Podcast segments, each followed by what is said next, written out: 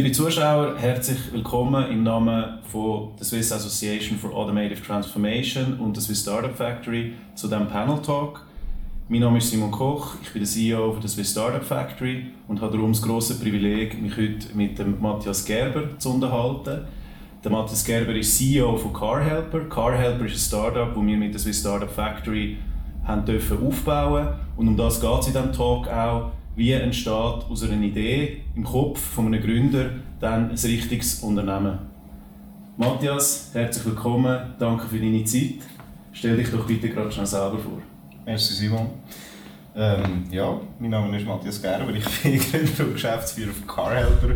Äh, ich bin auch noch äh, Familienvater. Ich ähm, ja, bin schon mein ganzes Leben in der Automobilbranche von verschiedenen Perspektiven her äh, und habe viele spannende Erfahrungen dürfen sammeln und eben genau 2016 dann das spannende Abenteuer mit CarHelper gestartet und dann ist einiges noch nachgekommen und äh, ja, es freut mich sehr, dass ich da mit dir sein Vielen Dank. Du bist bei der AMAG so bisschen in der Gründungsphase oder gerade vor der Gründungsphase. Wie ist die Idee von äh, CarHelper entstanden?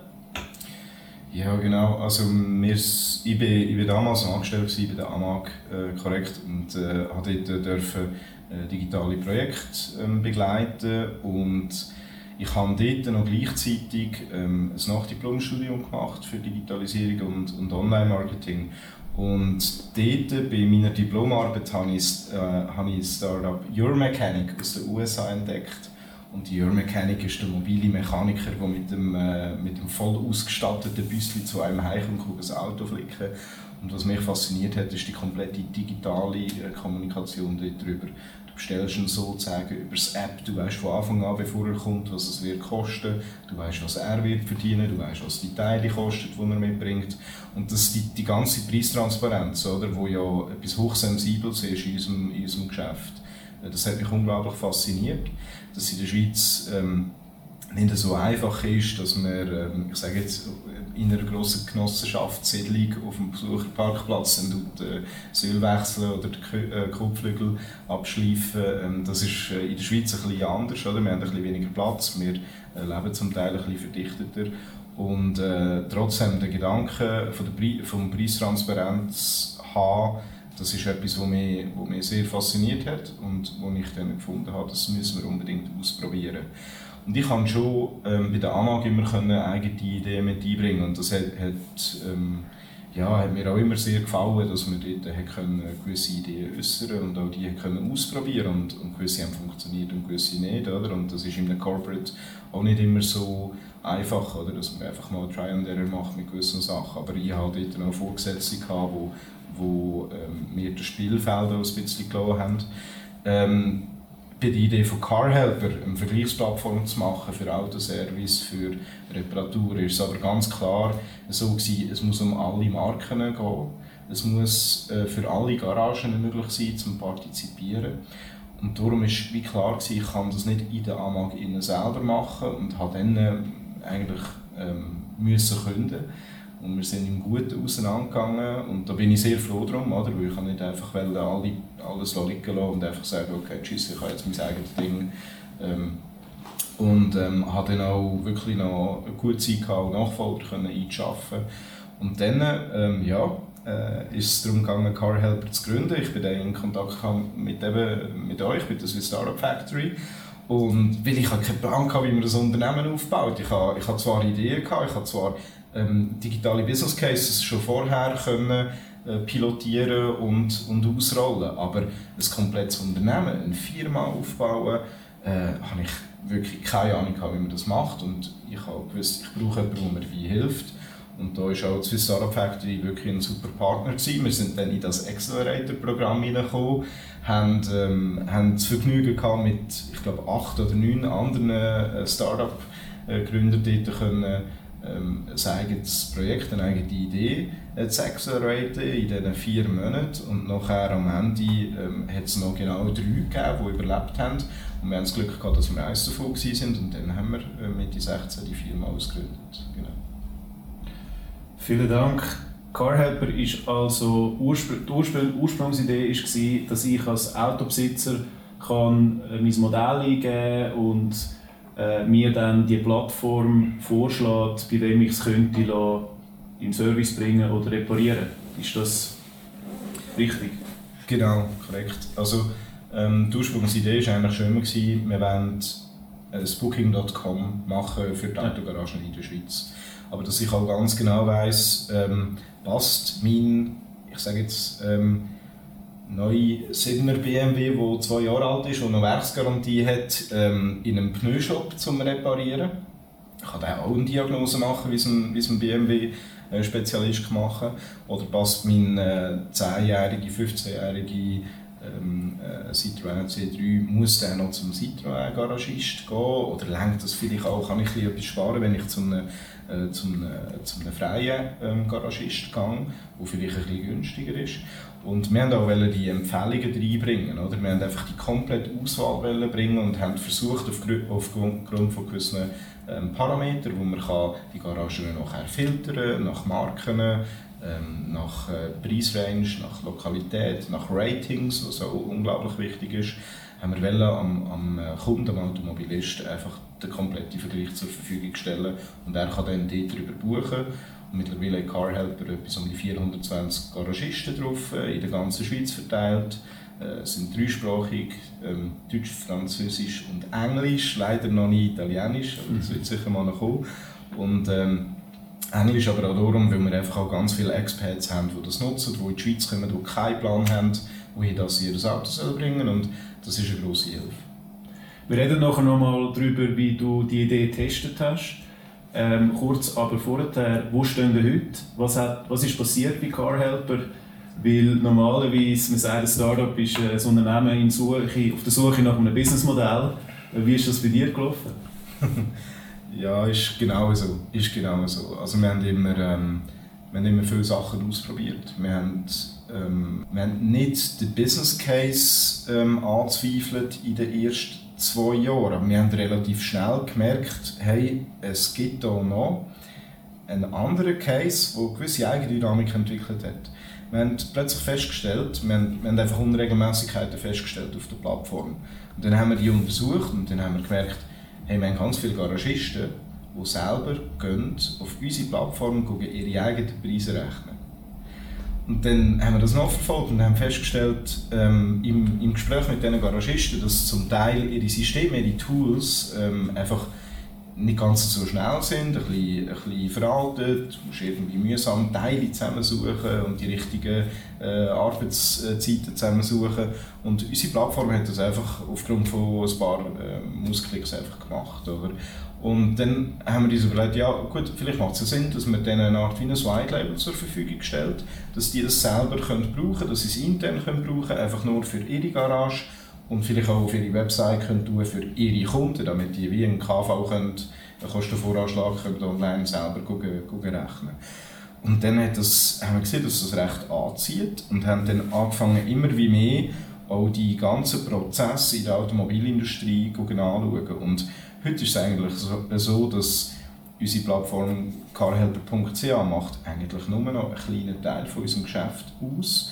Und nach äh, über vier Jahren sind wir jetzt so weit, dass wir ähm, eigentlich fast überall in der Automobilindustrie, wo entweder so, so ein Preis gerechnet wird für einen Service oder für Bremsen ersetzen oder für eine kleine Reparatur oder wo eine Preiskalkulation muss überprüft werden, sprich die Versicherung bekommt Rechnungen, muss die irgendwie überprüfen.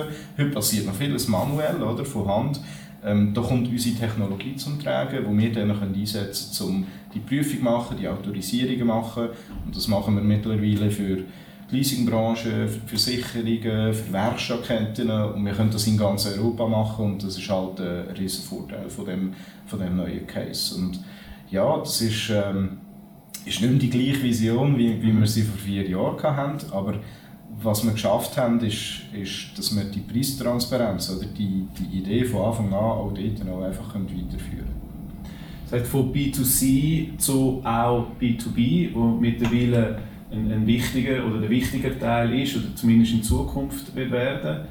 Ähm, das ist passiert, weil wir einfach probiert haben, weil wir offen sind und wenn ihr noch einmal etwas gesehen habt, was ihr nicht ganz verstanden habt, dann dort rein sind und, und weiter sind, grübeln, forschen und schauen, da, da ist irgendetwas. Kommen wir nochmal ganz an Anfang, an, an Gründungszeitpunkt. Wie haben ihr dort die ersten Tests gemacht? Wie sind die ersten Garagisten auf eure Plattform gekommen? Was hat es da für Überzeugungsarbeit gebraucht?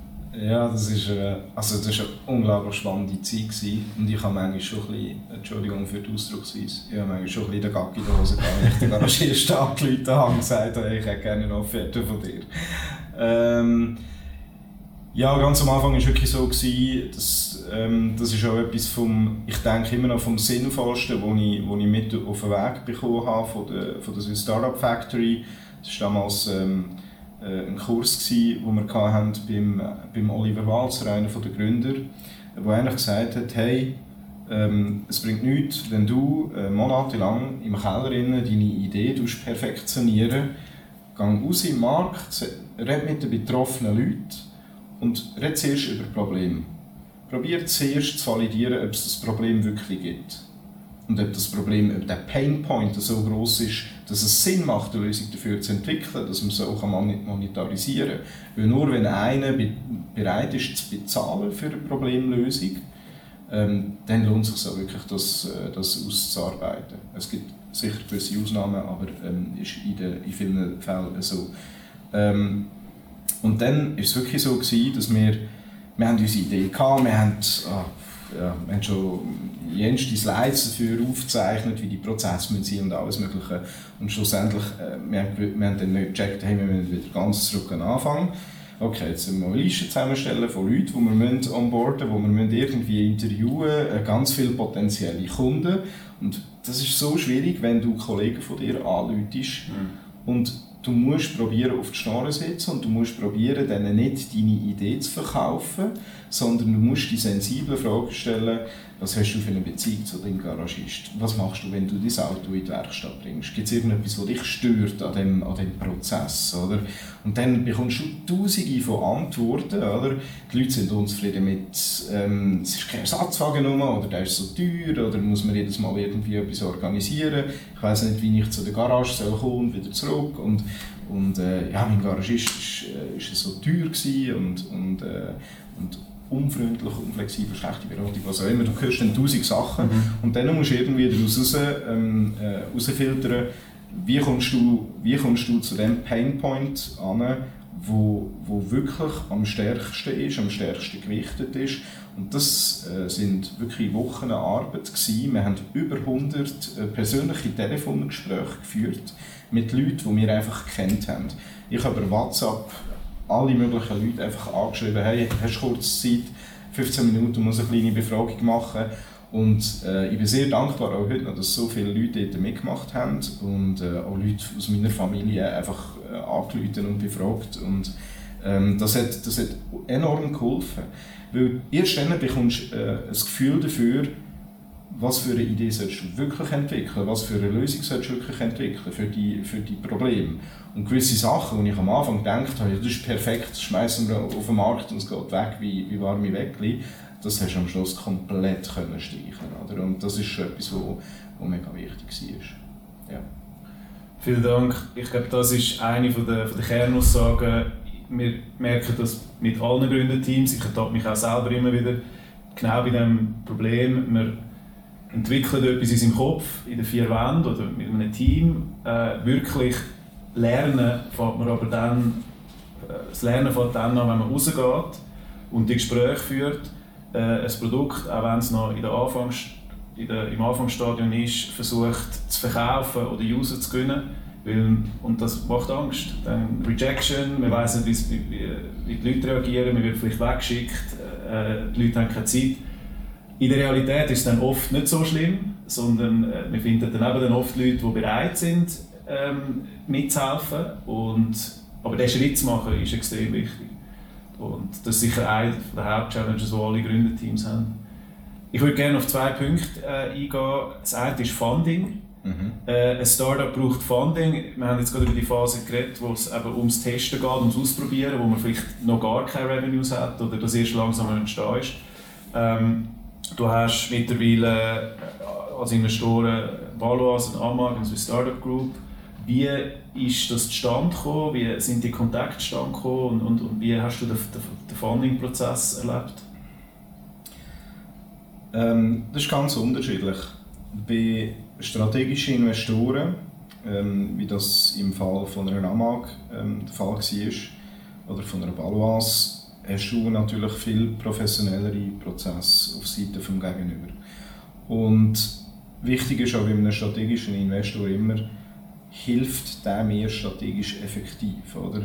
Ähm, und helfe ich ihm irgendwo durch, oder? Bin ich, ähm, bin ich, habe ich vielleicht ein Geschäftsmodell, wo ein Stück weit etwas digitalisiert, was sie heute offline machen, oder wo sie irgendwie die Möglichkeit haben, ein Produkt nachträglich können abzusetzen oder eine Dienstleistung oder etwas können, äh, einen nach, nachgelagerten Geschäftsbereich von ihnen zum Beispiel können, können onboarden. Und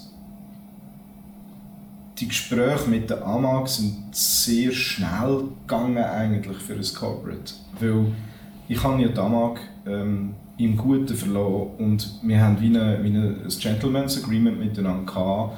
Ähm, der Philipp Wetzel und ich, mein, mein, mein damaliger Chef und heute Verwaltungsrat von der, von der Car Helper AG, ähm, dass wir einfach einander auch auf dem Laufenden halten, was passiert. Oder?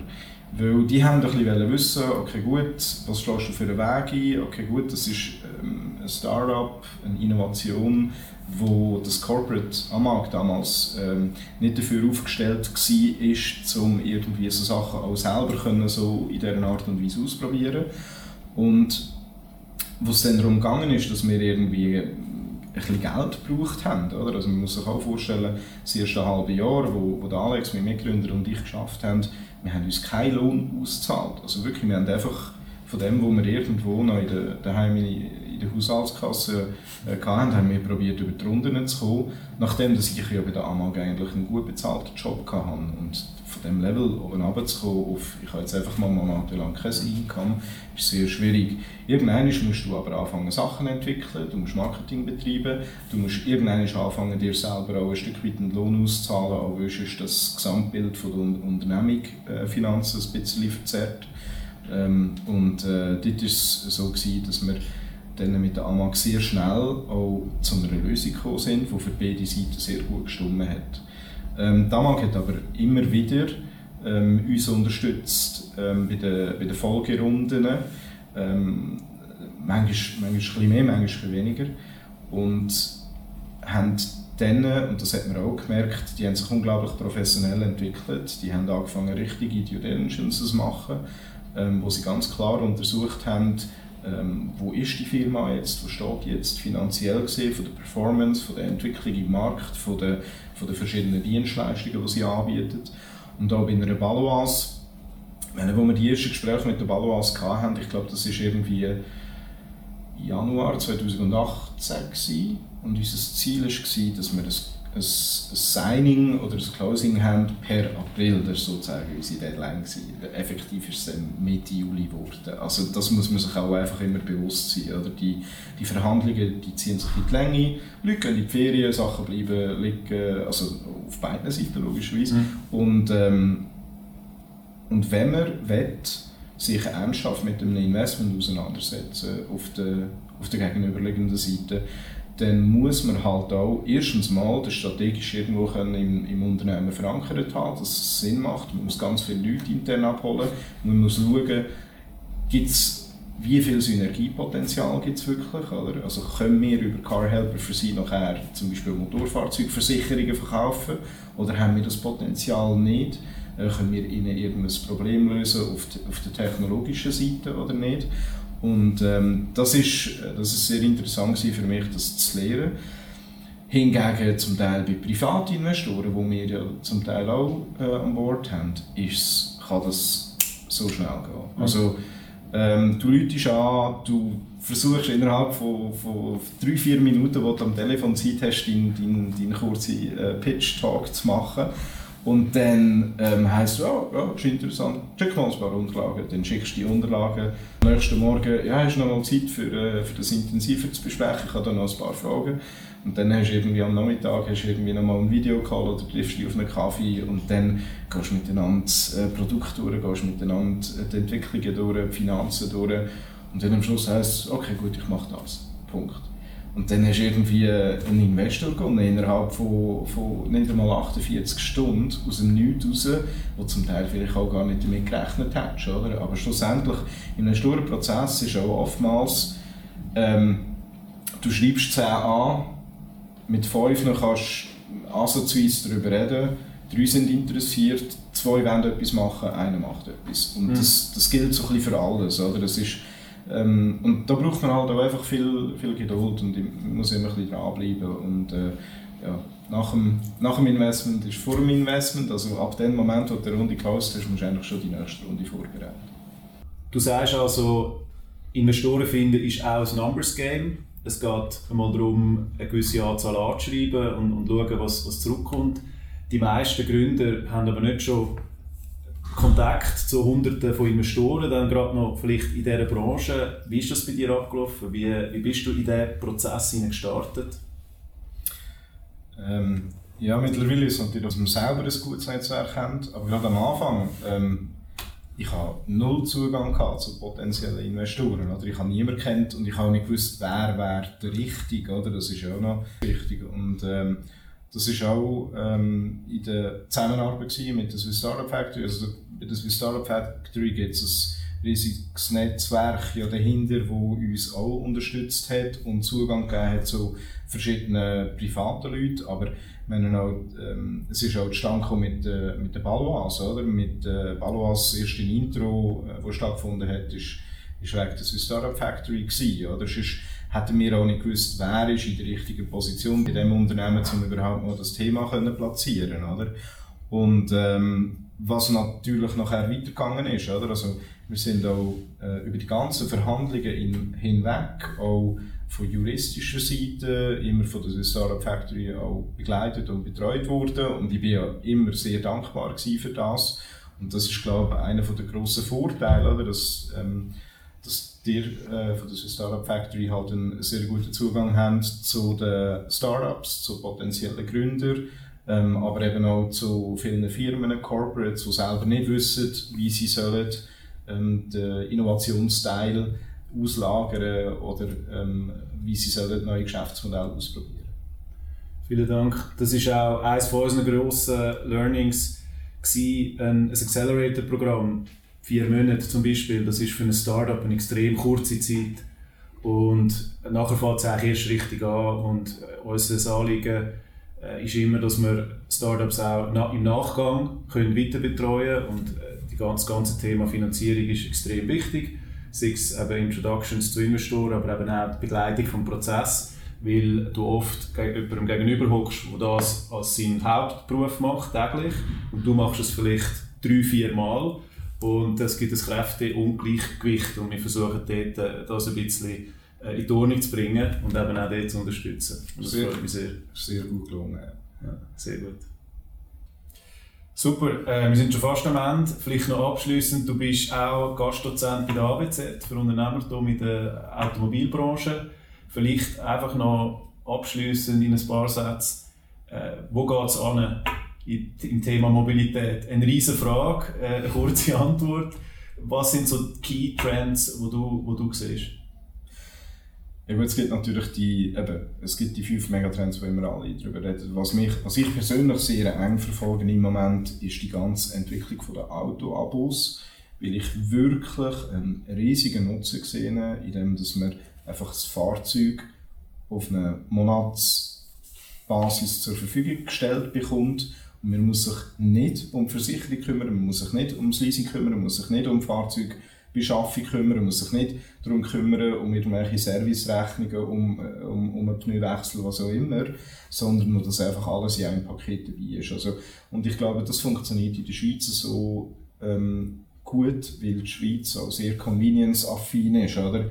Ähm, ich habe oftmals gehört von, von gewissen anderen äh, gescheiten Leuten, Convenience schlägt Preis, oder? Also mhm. auch wenn etwas noch so günstig ist und du das noch so günstig kannst haben, wenn, wenn du unglaublich viel Zeit musst investieren in die Analyse, in, ins Evaluieren, dann ist manchmal die einfachste Lösung ist die, wo, wo dir am wenigsten Kopf äh, zerbrechen bereitet und wo du einfach sagst, okay gut, zahle ich halt 50 Franken mehr im Monat, dafür habe ich ein Problem vom Tisch. Oder? Und das ist etwas, was ich finde, wo ein riesen Markt da ist, wo man auch sieht jetzt aufgrund von, eben, was gibt es alles, up to Carvolution, Carify, Clyde äh, etc. Und es kommen noch viel mehr, oder? Ähm, dass, dass es einfach unglaublich schnell zunimmt. Mhm. Ähm, und das finde ich ist etwas vom, vom Spannendsten überhaupt. Ich glaube, was noch fast ein bisschen ähm, vernachlässigt wird, ist, dass das ja auch für, kleine, also für KMUs, die jetzt nicht einen riesen Fuhrpark mit 50 Autos haben, dass es für KMUs eigentlich auch eine sehr hohe Relevanz kann haben. Und ich glaube, dass der Markt im Moment noch ein vernachlässigt wird oder zu wenig ähm, intensiv bearbeitet wird. Weil wenn ich mit ähm, Unternehmern rede, die genau einfach eben vielleicht ein, ein Modegeschäft betreiben, der hat irgendwie sechs Autos und ähm, dort ist das auch etwas ganz Attraktives, wenn du einfach die Fahrzeuge auf einer Monatsbasis in den Büchern hast und mhm. irgendwie das ganze Kapital im Blech gebunden. Oder? Also das ist auch etwas, wo, wo ich glaube, wo, wo sehr stark sich noch kann entwickeln. Ähm, ich freue mich auch aufs autonomes Driving, aber ähm, ich glaube, da gibt es äh, Experten, die, die das viel genauer können verfolgen und viel mehr darüber wissen. Ich freue mich auf jeden Fall, auf was kommt. Ich habe das Gefühl, es verändert sich sehr stark, sehr schnell und ja, ich meine, für das ist auch Saat ein Stück weit da, dass wir das naheliegend können beobachten und verfolgen und ein bisschen können vorantreiben und so kommen wir auch schon zum Abschluss von dem Panel Talk. Wir haben eine Nische Business-Idee für zukünftige Founders eventuell, aber für KMUs. In jedem Fall äh, möchte ich mich ganz herzlich bei dir bedanken, Matthias, weil wer mehr will lernen über Saat, kann das auf www.saathub.ch, wo ihr auch Mitglieder werden wenn ihr Teil von diesem Dialog werden wollt. Matthias, ich habe noch ein kleines Geschenk für dich natürlich. Danke für deine Zeit und für deine wertvollen Inputs. Merci vielmals. Herzlichen Dank. Danke. Danke vielmals fürs Zuschauen. Tschüss zusammen.